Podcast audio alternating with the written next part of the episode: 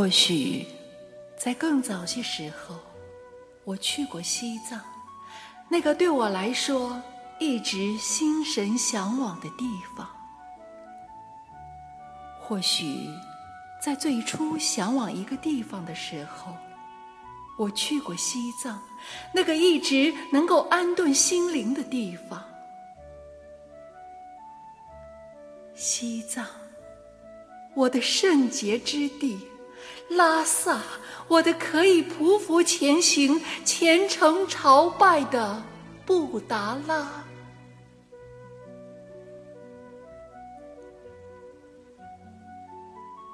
不知道从什么时候开始，我对西藏有了更深、更重的负载和更浓、更密的眷恋。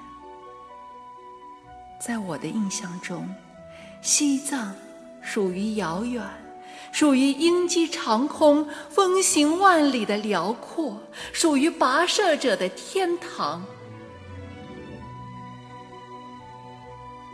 我曾用过很长的时间去寻找关于西藏、关于拉萨的点点滴滴，甚至设想在昭示神明的殿堂和高原迎风而立的雪莲旁，跪拜自己的今生与来世。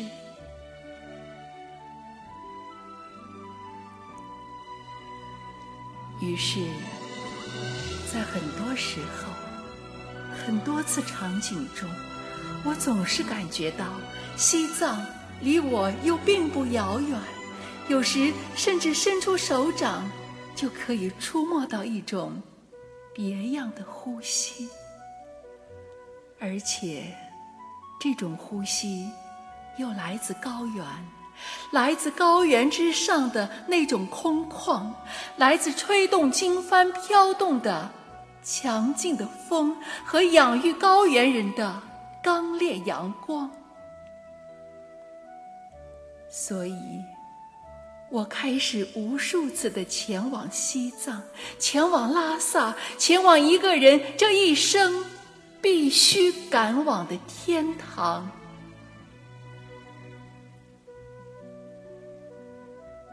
我清醒的知道，实际上。直到目前，我仍是躺在自己的天堂里，发挥着关于西藏、关于拉萨的种种想象。我去过西藏吗？我去过拉萨吗？我的西藏之旅，或者我的朝圣之路，将在怎样的背景下开始？我知道，我肯定会选择匍匐的姿态一路前行，让脊梁背负着所有忏悔，让双手紧握着剩余的希望。我会亲吻着一路的泥土，聆听着朝圣的歌声，享受着草原的纯净，感动着寺庙的辉煌。实际上，前往西藏、前往拉萨，就是前往彼岸，或者是前往入世之门。始于定律，精于定慧，正于心源，妙于了悟，自我乃佛。当我知道这些道理之后，我更不会变换自己前行的姿势。白天，阳光会为我引路；夜晚，酥油灯会为我照明。纳木错的圣水，草原上奔跑的牦牛，抬头可以亲吻的蓝天，伸手就能捧到的空灵。这些必定会在我持久不变的姿态下蔓延，并成为我曾经去过西藏、去过拉萨、去过一切神明引领我前行的证明。